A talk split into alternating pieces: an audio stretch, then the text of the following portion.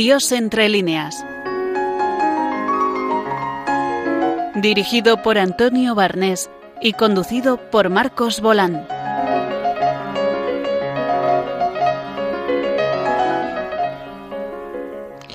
Un viernes más, Dios entre líneas, nuestro programa sobre literatura, cine, música. Hoy va, vamos a tener un programa muy, muy poético porque eh, vamos a hablar con un poeta segoviano, Pepe García Velázquez, y vamos a hablar también con Yolanda Obregón. Buenas tardes, Yolanda. Hola, buenas tardes. Que ha publicado un libro con nada más y nada menos que 400 poesías. Y le haremos al final del programa una entrevista sobre, sobre este libro. Y también tenemos a nuestro afamado crítico de cine, eh, Paco Palenzuela. Buenas tardes. Buenas tardes. Que nos va a hablar también de una de sus eh, sabrosas películas.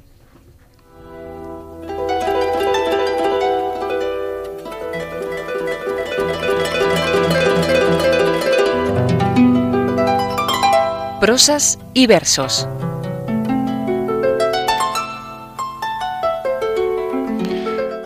Hoy en prosas y versos realmente no vamos a hablar de prosa, solamente vamos a hablar de versos, porque en primer lugar mm, yo mismo, Antonio Barnés, eh, voy a, a, comentar algunos, algunos poemas y después entrevistaremos, como ya hemos anunciado, al poeta eh, Pepe García Velázquez de, de, Segovia, que también nos va a hablar de poesía, por tanto hoy no, no, no, va a haber, no va a haber prosa, aunque si da tiempo quizá pueda leer un fragmento de, de Carmen Laforet de una novela y por tanto sí es prosa.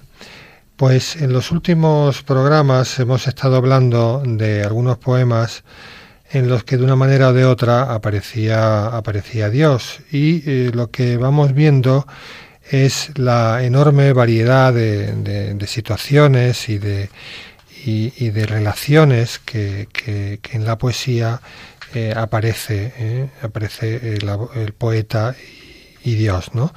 Y eso mm, es lógico porque, porque la poesía realmente eh, no solamente refleja la, refleja la vida, sino que tiene una, una capacidad infinita de, de, de, de decir cosas, ¿no? Es decir, que hay otro tipo de, de discursos, por ejemplo, pues no sé, la teología o la filosofía o otro tipo de otro tipo de ciencias que a veces están como demasiado constreñidos o limitados para, para tratar sobre Dios, porque sobre Dios o sobre cualquier asunto, pues porque hay que seguir un, un, un sistema, un orden, un, un vocabulario, etcétera. En cambio, yo creo que la literatura en general y la poesía en particular es un espacio de libertad donde incluso hoy en día que existen tantos corsés, tantos eh, límites, eh, pues el poeta mm, puede mm, desde su yo expresar mm, con libertad lo que piensa, eh, lo que quiere eh, y lo que siente.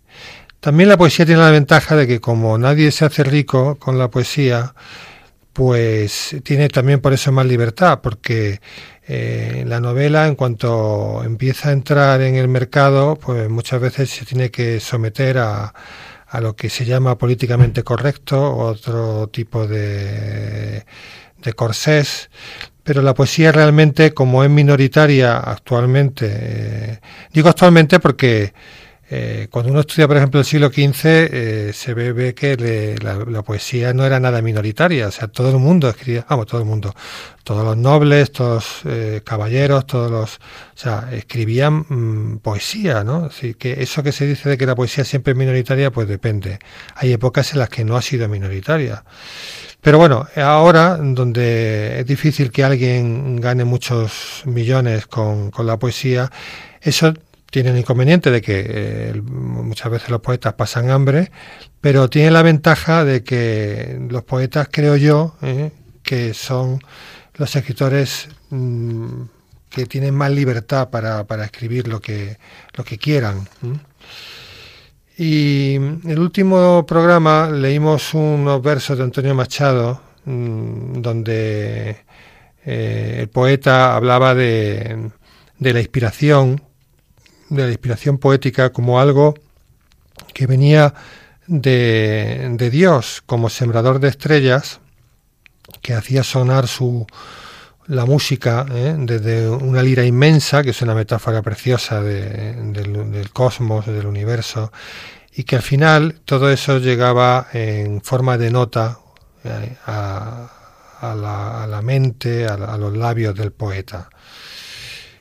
Bien, eh, después de, ese poema que ya comentamos, pues yo quería leer aquí uno de Ernestina de Champursin, que es una poeta de la generación del 27, que apareció en la primera antología que hizo Gerardo Diego sobre, sobre, la, sobre esta generación, y que es una mujer que después de la guerra se exilió a México y estuvo allí muchos años hasta que en los años, al principio de los 70 volvió, volvió a España. Y mm, voy a leer un, breve poema que, que, ella precisamente escribió, eh, escribió en el exilio. Tú solo, nada más. Tú solo, nada menos. Tu presencia en mi alma y la ausencia en mi cuerpo de lo que no eres tú. Qué trueque de silencios. Silencio tuyo en mí y silencio secreto de todos los vacíos que tu mano va abriendo. Entre tanto callar, qué marcha hacia lo eterno. No sé si este poema estará en la antología de Yolanda, pero mm, es un poema eh, que, en el que eh, ella está expresando, está dialogando, está dialogando con Dios en una en un diálogo, podríamos decir, eh, bueno, muy íntimo, un diálogo amoroso. Es bonito ver, pues, la tremenda variedad que, que, que, existe entre, entre un poema y otro, entre un poeta y otro. Eh, el poema de Antonio Machado, ah, de Dios se habla en tercera persona, no, no está dialogando con él, está expresando que quizá la, creación poética provenga de, provenga de Dios. Sin embargo, en este poema de Ernestina hay ya un diálogo directísimo ¿eh? y en, eh, un diálogo de, tipo amoroso, ¿no? hasta el punto de que estas palabras se podrían poner en la, en la boca de, cualquier, eh, de cualquier amante, de cualquier persona, de cualquier persona enamorada. Y mm, esto es, esto es muy interesante porque demuestra una intimidad con Dios, un tuteo con Dios, que como hemos dicho en alguna ocasión, antes del cristianismo mm, podríamos decir que no, no era posible, ¿no? Es decir, porque eh, la divinidad era un ser pues muchas veces terrible, por supuesto trascendente, con el que se podía establecer algún tipo de contrato, ¿no? Es decir, bueno, yo te hago este sacrificio y tú me haces este servicio. No me estoy refiriendo yo en concreto ahora mismo a la religión judía, porque en la Biblia hay muchas expresiones de intimidad. Me refiero sobre todo a la religión griega, a la religión romana, o sea, las religiones eh, extra, extra bíblicas, ¿no? Eh, sin embargo, el hecho de que el cristianismo crea en un Dios hecho hombre, con un lenguaje de hombre, con rostro de hombre, pues claro, eso le otorga una capacidad de, de intimidad de, tuteo tremenda, ¿no? que es la que vemos aquí, la que vemos aquí en, Ernestina, cuando está hablando de, de, un, de, un, dios, en este caso podemos decir de un, de un amante, que está completamente presente en su propia, en su propia alma. Pero lo curioso es que, eh, bueno, lo curioso, lo, quizá lo más eh, lo más característico de las personas que más se aman es que no tienen que hablar, o sea, que el silencio entre las dos también es elocuente. O sea, que no, tiene, no, no, se ven en la necesidad de, decir palabras continuamente, sino que eh, eh, el silencio entre los dos también es comunicación. Pero esto también se puede aplicar a una madre con su hijo, si, cuando dos personas de verdad hay un amor fuerte, eh, el silencio también es elocuente. Y esto es lo que está diciendo aquí Ernestina, ¿no? Porque dice, qué trueque de silencios. Y bueno, pues esto es muy, muy curioso porque para, para muchas personas quizá eh, el silencio de Dios es como... Mm, eh, es como una ausencia de comunicación, es como eh, una barrera, y, pero sin embargo para, para esta mujer eh, no, esta, para esta mujer ese silencio es elocuente, ¿no? Y, y bueno, pues eso lo, lo, podemos encontrar en, toda en todas las personas que, que han tenido una relación estrecha con Dios, pensemos en Santa Teresa o San Juan de la Cruz, por decir por decir dos autores que son cumbre, ¿no? Muchas veces el, silencio forma parte de, esa comunicación.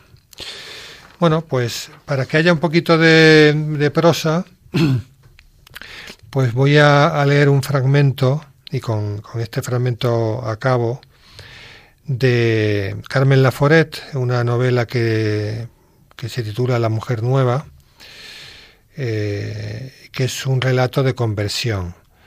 Eh, aunque ella ah, dijo que esta novela no era autobiográfica, eh, realmente ella tuvo una conversión, experimentó una conversión antes de escribirla. Evidentemente la novela pues es ficción en cuanto a que hay una trama, unos personajes, etcétera, que están inventados.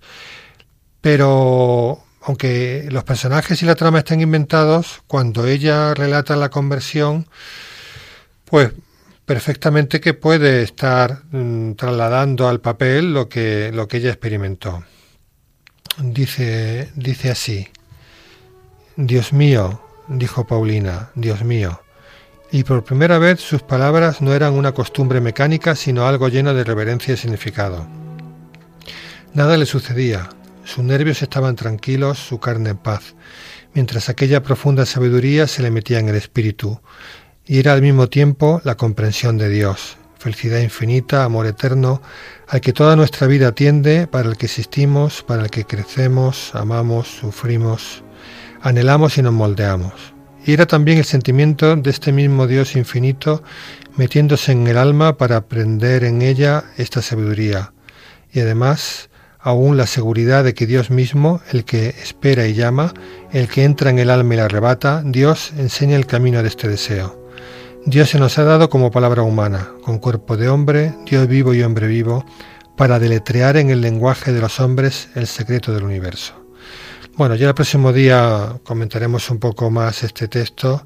Simplemente quería subrayar este final, deletrear en el lenguaje de los hombres el secreto del universo, porque nos enlaza un poco con lo que decía Machado al principio del cosmos y Dios hablando a través del cosmos y también nos conecta con Ernestina cuando mantiene con, con Dios una, un diálogo tan, tan íntimo. Pero de eso hablaremos el próximo día. Por el momento lo dejamos aquí.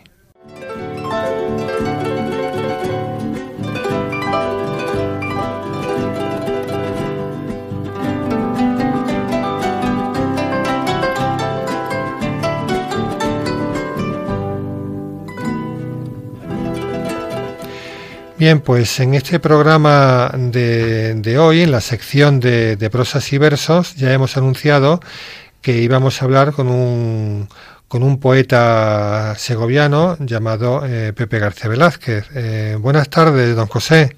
Buenas tardes. Que bienvenidos, bienvenido a nuestro a nuestro programa.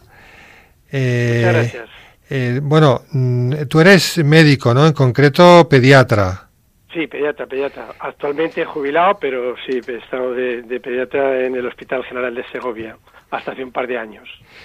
Pero mm, siempre te ha, te ha gustado la poesía, ¿no? Sí, siempre. Lo que ocurre es que, digamos que de forma más eh, habitual y regular, pues probablemente desde finales de los años 90 o primeros del 2000 eh, escribo con regularidad prácticamente pues eh, a diario en los últimos en los últimos años eh, suelo escribir alguna alguna cosa que luego lógicamente hay que repasar y trabajar para que esté en condiciones. Y has publicado varios libros, ¿no? Sí, bueno, el lema de la publicación todo el mundo sabe que es complicado, sobre todo poesía, que es difícil que... De hecho, los tres libros que publiqué, eh, digamos que fue gracias a la generosidad de, unos, de un amigo, en concreto uno de ellos, el último que se hizo la publicación y que se hizo una tirada de unos mil ejemplares, eh, fue de una recopilación de versos de tema, digamos, religioso, versos de mi oración, que se regaló, como es tradición en Illescas, por Navidad en la, parroquia, en Illescas. Y los otros dos que tengo, pues también eh, los financiamos entre este amigo y yo. Uno era Intimidad Compartida, que se hizo una edición de unos 500 ejemplares, y luego eh, el otro era del humano y lo divino, con temas relacionados, pues muchos de ellos, sobre todo en el aspecto humano, digamos, con costumbres segovianas y demás, y que ese sí que se puso algunos ejemplares a, a la venta en distintas librerías de, Segovia y Salamanca. Pues mil ejemplares no está nada mal en un libro de poesía. Sí, vamos, es que estos son de versos de mi oración, eh, ese que se hizo con vistas a entregarlo como se vino, se hizo al final, pues en Navidades en la parroquia de, de, Yescas. Hombre, para mí, eh, tengo que decir, ahora que estamos hablando en concreto de este tema de versos de mi oración y que parte de los poemas que escribo son de tema religioso, es una cuestión que me llena de satisfacción el conocer que hay personas que luego después con esos poemas eh, incluso están llevándolo en su vida personal a la oración. Pues genial. Porque yo escribo para que la gente lo, lea y si le sirve, pues genial. Y si encima le sirve para hacer oración, pues bien sobrejuela. Pues Yolanda te va a hacer algún comentario porque está aquí con nosotros. Hola, Pepe. estupendo. Buenas tardes, Yolanda. Buenas tardes. Qué alegría hablar contigo por este medio. Igualmente, igualmente. Nada, te estaba oyendo y, hombre, te falta decir que en mi antología 400 poemas para explicar la fe aparecen unos cuantos eh, textos tuyos que la, han enriquecido notablemente. Bueno, eso estaba, eso estaba en el guion y no te creas que se iba, porque claro, ya he hablado de los, de los, de los eh, de los libros que habíamos auto, hecho la autoedición. Y luego por supuesto tenía allí puesto en el en el guion como una de las curiosidades de para lo que sirven para bien las redes eh, sociales como habíamos conectado en concreto tú me pediste permiso para hacer eh, la publicación de varios poemas y lo conociste a través de las redes sociales y de la publicación de del blog que la verdad es que da muchas satisfacciones pues, bueno, no sé, Yolanda, ¿querías decir algo? Mm, sí, estaba, no, es que estaba intentando hacer memoria de si te conocí eh, por una publicación en Facebook o directamente por tu blog de Poemas de un Pediatra, que es un blog que recomiendo a los, a, los, mm, a los oyentes que visiten Poemas de un Pediatra. Se llama así el blog, ¿no? Y bueno, la verdad es que desde que te pedí el permiso hasta que al final salió el libro, pues, pues pasó tantísimo tiempo que seguro que pensabas que ya estaba el, proyecto olvidado, pero bueno, ya has visto que, está. La edición siempre, siempre es trabajosa, sí. Pero Pepe, me llama mucho la atención, o sea, como un, un médico pediatra que, bueno, pues que ha trabajado muchísimo eh, como médico, ¿no? ¿Cómo de pronto mm, empieza a escribir poesía? O sea, no lo sé. Eh, eh, ¿cómo, cómo, ¿Cómo fue eso? ¿Una especie de inspiración, un deseo? o, ya ibas escribiendo a lo largo de tu vida? ¿Cómo, cómo surgió esa vocación poética, podemos decir? Yo creo que en general los médicos siempre hemos tenido una buena vena humanística, ¿eh? y siempre o bien en poesía o, bien en otro tipo de actividad artística, pues siempre ha habido una ligadura entre la medicina y las y las humanidades. Yo en mi caso desde chaval ya ya escribía, pero vamos, fundamentalmente como dije, pues empecé a, a escribir eh, a finales de los años de la década del 90, primero del 2000, y realmente, bueno, pues la inspiración muchas veces está en relación, pues, por ejemplo, con temas de tipo eh, religioso, como es el libro que venía comentando Yolanda, de 400 poemas para explicar la fe, pero otras veces son, pues, desde los compañeros que alguien se jubila, oye Pepe, a ver si puedes escribir un, poema en este sentido, o de las cosas más normales eh, de cualquier de la vida de la vida diaria. Muchas veces pues son pequeñas adivinanzas o pequeños poemas que luego después eh, dado mi profesión de, de pediatra pues me servían para en la consulta comentarla.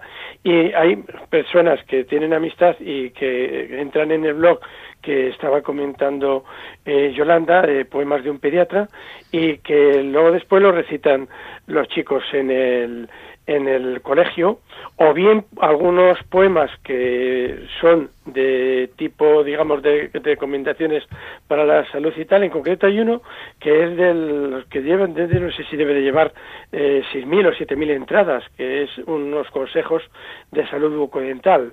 Luego es curioso porque a lo mejor te hacen el comentario en el blog, gracias a su poema ha sacado muy buena nota en el, en el examen. Y entonces, bueno, pues realmente pues es eso. A lo mejor hay alguna cosa que hacemos un viaje o alguna cosa que me llama la, la atención y el, momento de inspiración, pues bueno, bueno. De hecho hay casi 3.000 poemas en el blog. ¿Tú eh, te, te, gusta te gusta siempre leer literatura, aparte de textos de medicina? Sí, sí, sí, vamos, yo eh, sobre todo de poesía he leído mucho, de literatura en general, pero de poesía eh, he leído mucho, creo que es básico para poder tener. Todo escritor tiene que ser un lector, claro. ¿Y alguno, algún poeta que te guste especialmente o algunos poetas que para también un poco eh, tener mm. pistas sobre autores interesantes que te que, no sé que te hayan inspirado más o que te gusten más? Bueno, yo la generación del 27, por ejemplo, me gusta mucho. Antonio Machado se conoce mucho su producción, sobre todo la gente la liga a la estancia en Soria, pero Antonio Machado estuvo 19 años en Segovia y también escribió y, y además se le recuerda y está aquí.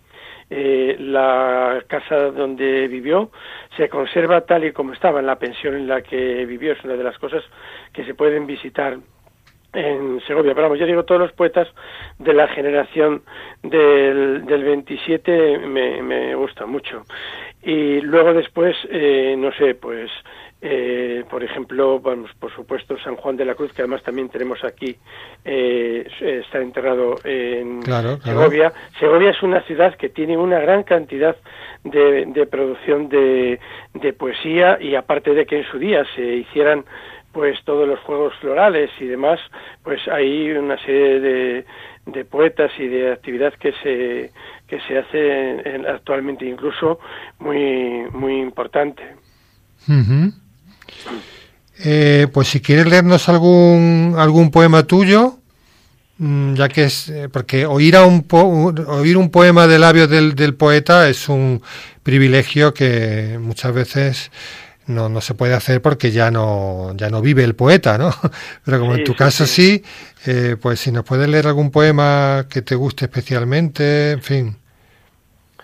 Bueno, pues sí, podemos, podemos hacer uno en concreto que para estos tiempos que corren yo creo que siempre viene bien. Yo creo que hace falta elevar el tono humano y una de las cosas que cuesta poco y que se agradece mucho pues es una, es una sonrisa. Yo suelo escribir, no siempre, pero en general sí. Suelo escribir eh, con métrica y con, y con rima. Y algunas veces esto sonetas y algunas veces que porque me parece que el poema lo requiere en verso libre. Pero por ejemplo este que eh, os estoy eh, preparando, apenas una sonrisa, pues este es un, un poema que va con octosílabos y, y, con, y con rima con rima sonante. Se titula así, apenas una sonrisa. Apenas una sonrisa sirve para hacer feliz a una persona que viva o pase cerca de ti. ¿Cuántas veces en la vida buscamos sobresalir por alguna iniciativa difícil de conseguir? Y nos basta cada día ese saludo gentil, esa pequeña alegría en medio de un mundo hostil. Muy bonito, muy bonito. Pues y eso lo tienes ahí en tu blog, ¿no? Ese sí, ese está en el, en el, en el blog, ese está en el blog. Y bueno, el blog lo tengo clasificado un poco en, en, la página de, de, internet, en el blog, pues está... Por eh, temas. Está clasificado por, por temas. Por ejemplo, aquí tengo otro que se titula Senara, que, que es cierto que este está hecho un poco jugando con una institución madrileña muy querida, que es Senara. Senara es tierra sembrada.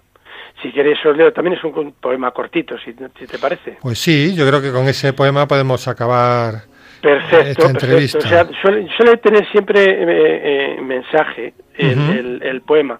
Y en este sentido, pues va con una doble vertiente de lo que es la tierra sembrada en sí y la siembra también a nivel de las almas. Por eso es el jugar y, el poema se titula así, Senara, que es tierra sembrada, como digo. Está la tierra sembrada, la semilla es relevante y el labrador la trabaja con sonrisa en el semblante. Es con amor abonada, con cariño y buen talante. No carecerá de nada que por esfuerzo le falte. Alza al cielo la mirada, va la oración por delante. Es cosecha asegurada, el fruto será abundante. Este es reciente, de 9 de julio de 2019.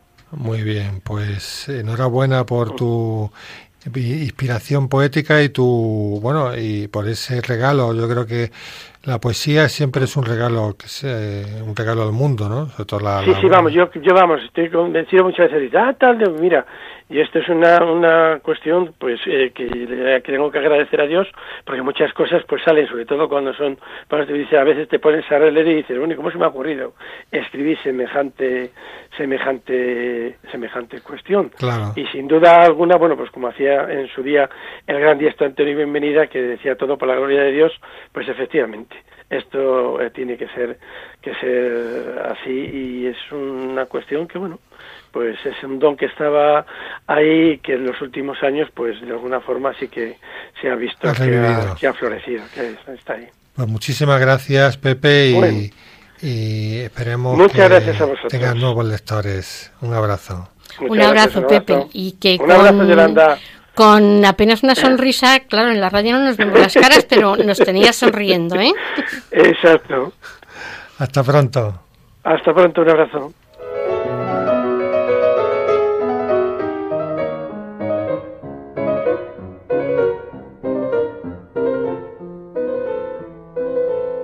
De la palabra a la pantalla.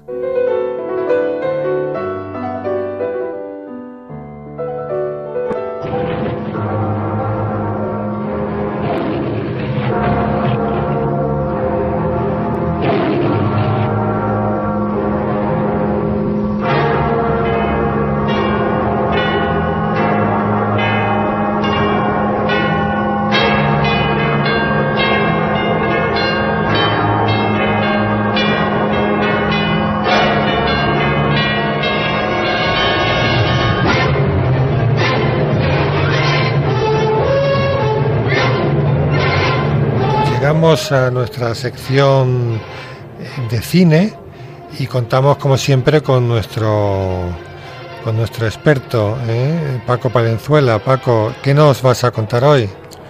Hoy quiero hablar sobre eh, una, una, adaptación de la célebre novela de Dostoyevsky, Los hermanos Karamazov. Yo lo pronuncio así a, la española, aunque creo que en ruso es algo así como Karamazov.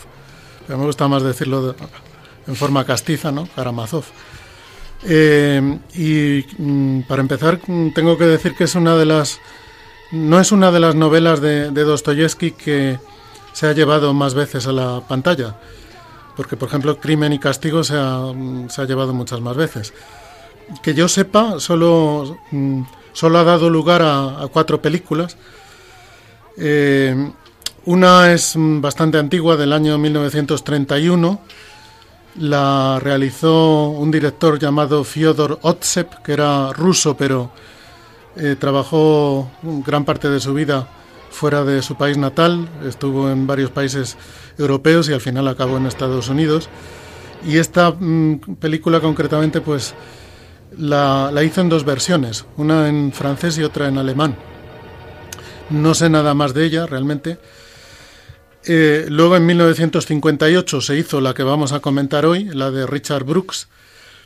En 1969 hubo otra adaptación de la novela eh, realizada en la Rusia soviética, en lo que era entonces la Unión Soviética, eh, y que según he leído es la más, mm, la más fiel al, texto de Dostoyevsky, porque es también la más larga. Claro, el problema que, fundamental que tiene esta novela, o uno de ellos, para llevarla al cine, es que es eh, muy extensa. Entonces, claro, en una película como esta de 232 minutos, pues se puede guardar mayor fidelidad al texto original pero tampoco la conozco.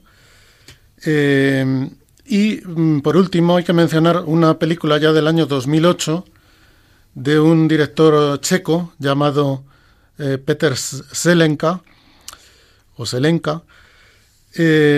que no es exactamente una, adaptación a la pantalla de, de la novela de Dostoyevsky, sino más bien una película de guion original, pero inspirada en la novela de los hermanos Karamazov y se titula Los Karamazov.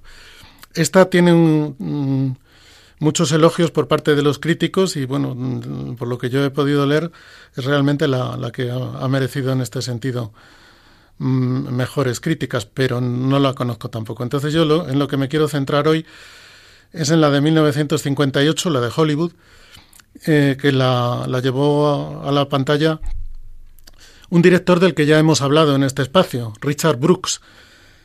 Eh, mm, nuestros oyentes que nos vengan siguiendo habitualmente, pues recordarán que en, un programa anterior hablamos de el, fuego y la palabra, que también era de, este mismo cineasta.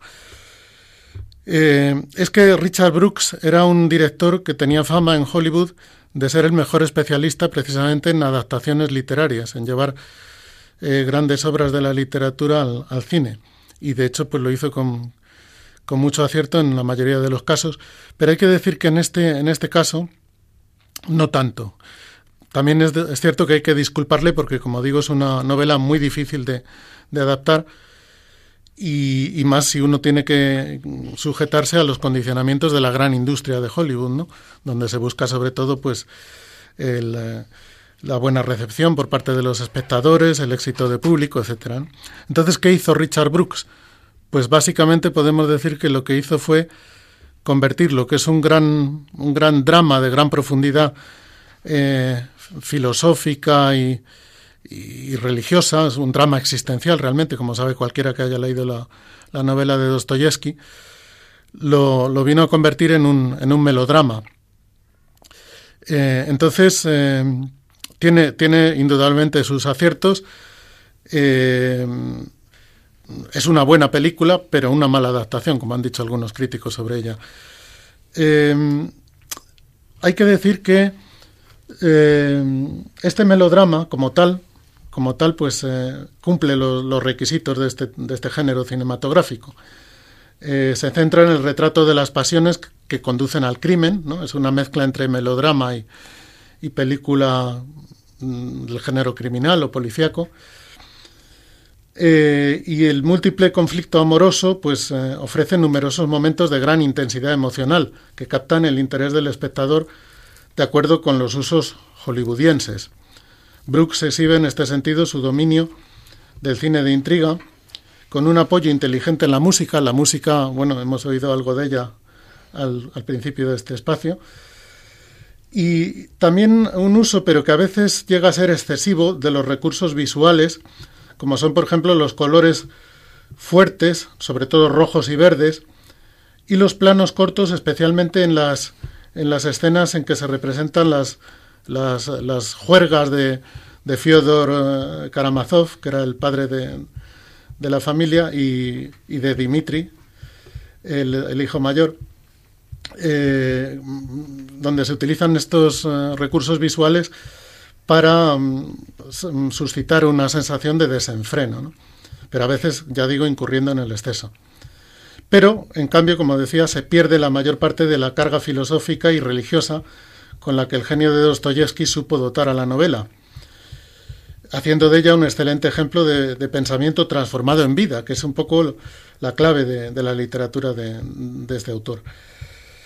Así no encontramos en esta película los interesantísimos diálogos entre Alexis e Iván, los, los dos, los otros dos hijos de, de Fiodor, y únicamente se alude a esta temática de fondo, que es el, tema, el tema eterno de, para el hombre de la existencia de Dios, en momentos puntuales, como por ejemplo cuando Smerdiakov, que ha asesinado siguiendo las teorías de Iván, eh, le lanza a este un reproche en el que le dice, entonces sí crees en Dios, puesto que me estás eh, mm, recriminando haber, haber cometido este acto. Tú decías que si Dios no existe, todo está permitido. Yo he obrado en consecuencia y ahora te enfadas conmigo. Entonces, en realidad crees en Dios, ¿no? Es uno de los momentos puntuales, ya digo, en que se toca el tema, pero no evidentemente con la profundidad ni con el eh, detenimiento con que se hace en la, en la novela. Eh, hay que decir también, desde el punto de vista ya puramente cinematográfico, que eh, la característica principal es que predomina la oscuridad de la fotografía, con abundantes fondos negros que parecen reflejar el carácter tortuoso de los personajes. En este sentido es una película negra, pero no de cine negro, ¿no? que es, algo muy, muy, digamos, muy específico dentro de la terminología cinematográfica. Y, yo le añadiría a, todo esto que vengo diciendo eh, una pequeña crítica también en cuanto a la elección de, los actores. Creo que algunos de ellos eh, no están muy bien elegidos y estoy pensando especialmente en el caso de María Schell, que es eh, una actriz austriaca que trabajó bastante en aquella época eh, y que yo creo que no, no, da, no da el tipo para el papel de, de Gruschenka, que es uno de los, de los papeles fundamentales en, esta, en la novela y también en la película. ¿Por qué? Pues porque es una mujer muy radiante, una mujer que transmite alegría con esa sonrisa permanente que tenía y que también la, exhibe en esta, en esta película.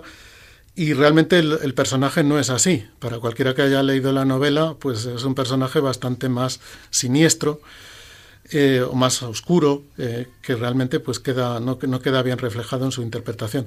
Sin embargo, hay, hay, que decir que sí que están muy bien otros actores, como por ejemplo eh, Jules Briner en el papel de, de Dmitri eh, Karamazov, que aquí es, es el protagonista, a diferencia de la novela, donde quizá el protagonista es más bien Alexei.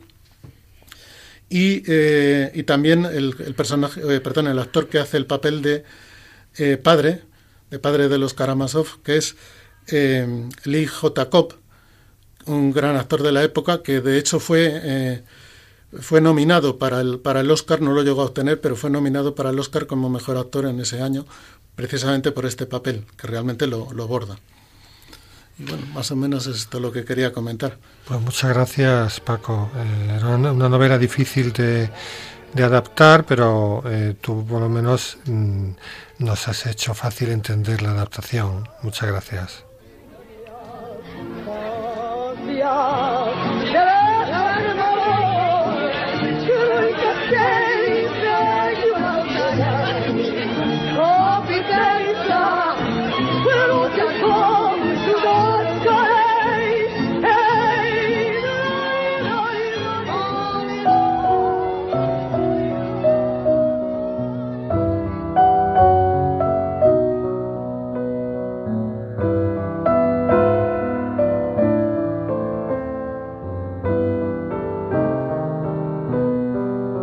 La entrevista de hoy.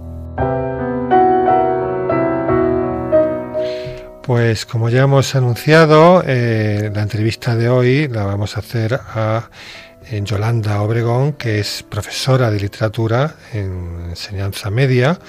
Ahora mismo está en un instituto de Móstoles. ¿eh? Sí, de Juan Gris. Y, le hemos invitado mm, fundamentalmente, por lo menos yo la he conocido por eh, haber publicado un, libro que contiene nada más y nada menos que 400, 400 poemas. Eh, se titula el libro para 400 poemas para explicar la fe. Y entonces, mm, pues nos gustaría mucho saber mm, por qué, eh, por qué has hecho este libro y con qué idea y todo eso. Bueno, el origen del libro, mm, a mí hasta ahora las presentaciones que he hecho y en las que la, gente que me ha felicitado por él, lo primero que me dice es, es que qué buena idea. Y hombre, está muy bien, me gusta que me lo digan, pero resulta que la idea no es mía. La idea fue del editor. O sea que en principio, pues eh, a mí no se me había ocurrido. Lo que pasa es que la idea me, me cautivó desde el primer momento y luego ha sido una aventura, una aventura muy larga porque la editorial, la editorial Vita Brevis, que dirige Bruno Moreno Ramos, que es quien tuvo la idea, eh, pues es una editorial pequeña, es una editorial católica y mm, confesionalmente católica, claro, ¿no? Y mm, pues las editoriales pequeñas tienen bastantes dificultades para sacar adelante determinados proyectos, ¿no? El caso es que la idea surgió de él, como digo, pero bueno, pues en diversas conversaciones, eh, hablando del proyecto, mm, vimos que lo que nos movía, tanto a él como a mí, era mm, una serie de urgencias que, percibimos. El libro que se llama 400 poemas para explicar la fe, Explicar la fe es lo que hacemos cuando la transmitimos de generación en generación. ¿no? El subtítulo del libro es Una selección de poemas para la catequesis. Bueno, decimos la catequesis, eh, entendía en un sentido amplio, claro. Eh, desde luego para la catequesis de niños, para el catecumenado de adultos, para la clase de religión, para la catequesis familiar de la iglesia doméstica, que es la familia, para, bueno, pues como una ayuda para la predicación, para sacerdotes, homilías, en fin, para todo el que tiene esa misión de explicar la fe. Por eso la selección de poemas está mm, bastante condicionada por la finalidad mm, pedagógica, vamos a decirlo así. ¿Y por qué veíamos ahí una urgencia? Bueno, pues eh, la, transmisión de la fe, que vamos a decir que no sepamos de, de, en qué situación nos encontramos, ¿no? Mm, la pedagogía de la fe se ha contagiado mucho de todos los mm, vicios y, bueno, de la catástrofe pedagógica en general de lo que es la escuela, ¿no? Entonces, eh, si en la familia no se transmite, mm, vanos son todos los intentos que se pueden hacer en la catequesis parroquial, ¿no? Pero también es cierto que, que estamos en un momento de una ignorancia tan colosal que difícilmente, o sea, el, problema de la transmisión de la fe también es un problema que tiene una raíz en la imposibilidad casi de transmitir nada, transmitir conocimientos. La escuela, la escuela se ha convertido, yo llevo 35 años trabajando en la, en la enseñanza. Eh, yo empecé como profesora de bachillerato, cuando todavía el bachillerato era bachillerato ya no mucho tampoco, porque el BUP ya era una, una, degeneración de lo que tenía que haber sido un bachillerato, ya para qué hablar de la catástrofe que sucedió a partir de 1991. Tampoco pensemos que esto es un problema de España, que tendemos la, la mm, manía de flagelarnos, siempre lo nuestro es lo peor, y, no es cierto. Es decir, la, la catástrofe educativa nos preceden en Europa mm, bastantes más años pero nos estamos dando bastante prisa en alcanzar el grado de ignorancia de los alumnos británicos, de los franceses, de los italianos, de los nórdicos. Mm, el mito de Finlandia no pasa a ser un mito. En fin, que es una catástrofe occidental en general, ¿no? La escuela se ha convertido en un, en un lugar para almacenar eh, jóvenes, esperando en una edad en la que total tampoco van a poder trabajar, pues, y en la que ya, bueno, pues no se transmiten conocimientos, sino competencias, tampoco se pueden transmitir competencias, ¿cómo, se va a ser competente en aquello de lo cual se ignora todo, ¿no? Bueno, pues en la catequesis ha ocurrido lo mismo, ¿no? Si a eso añadimos la, pues la apostasía general y creciente de Occidente, pues mm, no es que digamos que 400 poemas para explicar la fe vaya a ser el libro que remedie todos estos males, pero, Bruno, Moreno y yo creemos que es nuestro granito de arena. Una pregunta, eh, ¿son todos poemas de literatura española? ¿O hay también poemas de otras literaturas traducidas?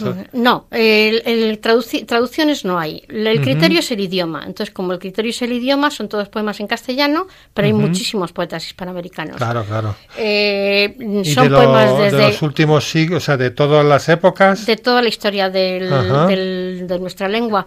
Desde los comienzos de... Pues, desde anterior incluso. El poema más antiguo probablemente sea la oración de Doña Jimena del poema Mío Cid. Hay poemas de Berceo, de Arcipreste de Ita, de poetas del siglo XV y hasta nuestros días, hasta poetas vivos, bueno, pues como Pepe o como por lo menos hay una veintena, 20, 25 poetas eh, vivos. La verdad que yo, yo que también soy profesor de literatura, eh, la, la literatura española, bueno, por, no hablar de, otras europeas, pero con, quedarnos ya en la nuestra, eh, es, es, tremenda la, la digamos, el, bueno, el influjo que ha tenido la fe cristiana en la literatura y cómo la literatura expresa en sus más diversas facetas eh, pues lo, que lo que precisamente tú has recolectado, ¿no? Es decir, precisamente todas las todas las facetas de la fe las podemos encontrar en la literatura y además, eh, o sea, expresado de una manera bellísima, ¿no? Hombre, es que nuestra fe es una fe de poetas. Es que si cogemos el Nuevo el Antiguo Testamento, el Nuevo también, luego lo diré, ya no hablo solamente de los salmos o del cantar de los cantares, que eso por supuesto, pero todo el Antiguo Testamento está salpicado de momentos poéticos, bueno, la... bueno, todos los libros proféticos, por mm, ejemplo. Y bueno, pues momentos concretos como, qué sé yo, la visión de los huesos de Ezequiel es de una poesía tan consoladora además, y tan o el cántico de júbilo de, de Isaías ante la contemplación de la Nueva Jerusalén. Bueno, y el Nuevo Testamento, si es que Nuestra Señora es poeta, si es que la Virgen compuso un poema, ¿no? Entonces, y el Magnificat mm, es un poema que, date cuenta de que en todos los usos horarios, en algún momento del día, hay mm, miles de católicos eh, en la oración de vísperas eh, rezando con un poema compuesto por Nuestra Señora. Así que, ¿cómo no va a ser, cómo no va a ocurrir que en el que en nuestro idioma, una de las lenguas más habladas y con una tradición cultural más rica, eh, haya surgido cientos y cientos y cientos de poetas. Bueno, el año hace un año o dos que leí la clima sacra de Lope de Vega, eh, pues es, tremendo, o sea, decir la, por, citar a uno de nuestros más grandes literatos, ¿no? La cantidad de, poesía sinceramente religiosa que escribió este hombre, ¿no? Es decir que claro es que de Lope conocemos mucho sus mm, sus caídas, arrepentimientos, vuelta a caer, vuelta a arrepentirse lo cierto es que mm, Lope no era un cínico, Lope, Lope era un grandísimo pecador, pero pues como la inmensa mayoría de, los seres humanos, y sus arrepentimientos eran probablemente más sinceros que ya quisiéramos muchos arrepentimientos como los de Lope, ¿no? Eh, casi todo el mundo reconoce el, o bueno, casi todo el mundo, casi todo el mundo de una cierta edad conoce el que tengo yo que mi amistad procuras, ¿no? Que es un poema absolutamente delicioso, ¿no? Mm, pero todas las rimas sacras de López son efectivamente eh, impresionantes. O el Heráclito cristiano de Quevedo, ¿no? Todo el, todo el Heráclito cristiano es también un poemario estremecedor. Mm, pero es que a veces nos pensamos que, que, gastamos toda la poesía religiosa en los siglos XVI y XVII. Eh, claro, ahí reside lo mejor, ahí reside lo mejor, pero sin ningún género de dudas. Eh, ya sin, simplemente estar San Juan de la Cruz, los tres poemas mayores de San Juan de la Cruz bastan para justificar toda una literatura, ¿no? Pero mm, no es cierto, o sea, hay poetas religiosos en todas las épocas, hay muchísimos poetas religiosos actuales. Eh, yo me hubiera encantado incluir a muchísimos textos que se han quedado fuera, ¿no? Pero bueno, es imposible. los 400 poemas no llegan a 400, son 300 y muchos. Eh, incluyen a unos 130, 140 poetas. Y, bueno, pues yo creo, ya de paso, la, la originalidad del libro es que están, no están ordenados cronológicamente, no es una, antología ordenada cronológicamente, que es lo que pediría una que se hubiera hecho con criterios estrictamente literarios. Su finalidad es pedagógica y te hacen la pedagogía de la por, fe. por temas. Está, está, ordenada por temas, sí. por los, mm, empieza con la fe, la gracia, eh, la muerte, la vida moral. Hay, mm, hay temas que son muy importantes en esta fe, pero que no han tenido mucho eco poético. Eh, mm, sorprendentemente, los poetas se han fijado muy poquito en la resurrección, por ejemplo, mientras que hay mm, centenares y centenares de poemas dedicados a la pasión. Tiene su lógica también. Es más fácil escribir en el dolor que, que, en, el júbilo y en la alegría, aunque también hay muchos, muchos poemas jubilosos, ¿no? Eh, a la Virgen María se le han dedicado también centenares y centenares, bueno, miles de poemas en, en nuestra lengua y sin embargo, bueno, pues eh, hay otros temas que están bastante menos tratados. Bueno, como intentamos hacer una catequesis, una pedagogía de la fe a través de la vida vía pulcritudinis, que es la vía de la belleza, ¿no? que es, es algo que ha estado en la teología del siglo XX, ha tenido mucho protagonismo. ¿no? Sí, Benedicto XVI tiene, tiene textos maravillosos sobre la importancia de la, de la belleza. Mm, en el mitin de Rimini, creo que era 2002, aún no era papa, el cardenal Ratzinger hizo una, una invitación al, cultivo de las artes y, al, eh, y, a esa pedagogía a través de la vía pulcritudines. Mm, Pablo VI ya había hablado en, la clausura del, del concilio, ¿no? De tiene una, una, expresión muy muy hermosa que decirles a los artistas que son los los custodios o los guardianes de la belleza no y esa invitación eh, bueno pues no solamente Juan Pablo II también eh, el actual Papa Francisco todos han dedicado eh, textos importantes magisteriales a, a la vía de la belleza como camino en una pedagogía de la fe. ¿Y qué, qué eco vais teniendo de la recepción un poquito del libro? Pues eh, según me comenta el editor, mm, para ser un libro de poesía y además de poesía religiosa, creemos que va extraordinariamente bien. Mm, no bien, extraordinariamente bien. Mm, ya he hecho varias presentaciones y tengo ya varios compromisos en diversos puntos de la, de la geografía española para hacer presentaciones y sé que también se está, se está aceptando muy bien en América, en concreto en Argentina. Mm, hay muchos poetas americanos en la, en la antología y argentinos unos cuantos, desde luego, varios poetas vivos y también, pues, eh, qué sé yo, pues Leonardo Castellani tiene, tiene un poema delicioso que he incluido porque es una, una recreación de la contemplación para alcanzar amor de San Ignacio, el tomar Señor y recibir una recreación en verso preciosa y es uno de esos versos que me... Y este programa ya verás, este programa va a ser un, una explosión de... Quien quiera conseguir el libro mm, tiene que dirigirse a la editorial, ¿no? Puede dirigirse Vita a la, Brevis. Vita Brevis es la editorial y en Amazon también se puede, se puede adquirir. Entonces, bueno, si en Amazon introducen mi nombre, Yolanda Obregón, o, 400 poemas para, para explicar la fe, eh, se puede comprar ahí. Y si no, pues en la, en la página de la editorial, eh, que está también ahí su teléfono, y se pueden hacer así los pedidos. Pues estupendo.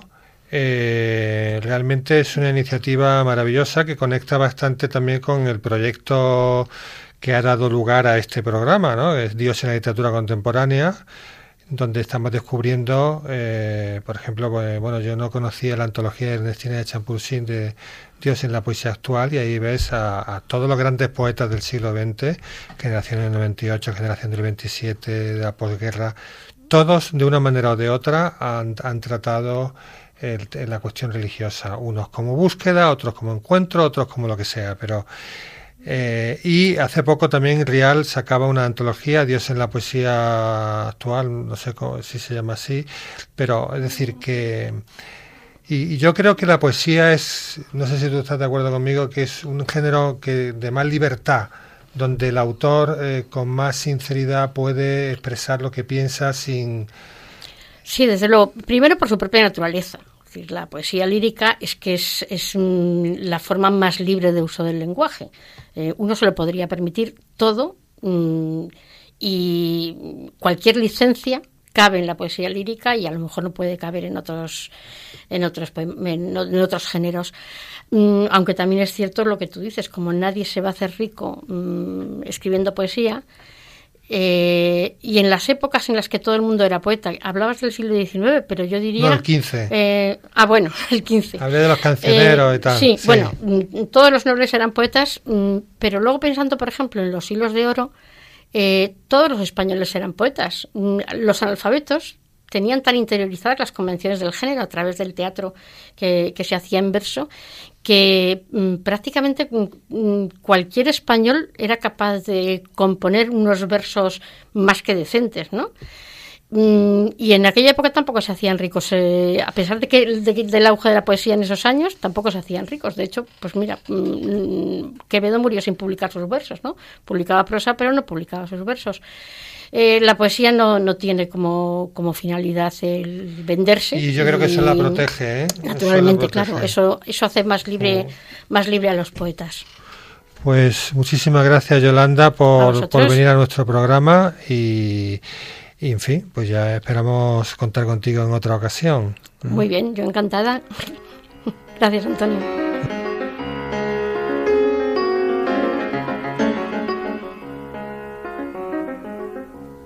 Pues despedimos ya nuestro programa de hoy, donde hemos contado eh, con Pepe García Velázquez, poeta segoviano, médico, con el que hemos mantenido una conversación. También hemos contado, como siempre, con Paco Palenzuela, hablándonos de cine, en este caso de una adaptación de los hermanos Karamazov. Y finalmente hemos hecho buenas noches, eh, Paco. Buenas noches. Y finalmente también hemos tenido la suerte de entrevistar a, Yolanda Obregón sobre un libro, 400 eh, poemas para explicar la fe. Eh, buenas noches, Yolanda. Buenas noches, muchas gracias. Y recordamos nuestro correo electrónico, diosentrelíneas, arroba radiomaria.es y os emplazamos para dentro de cuatro semanas el siguiente programa. Hasta luego.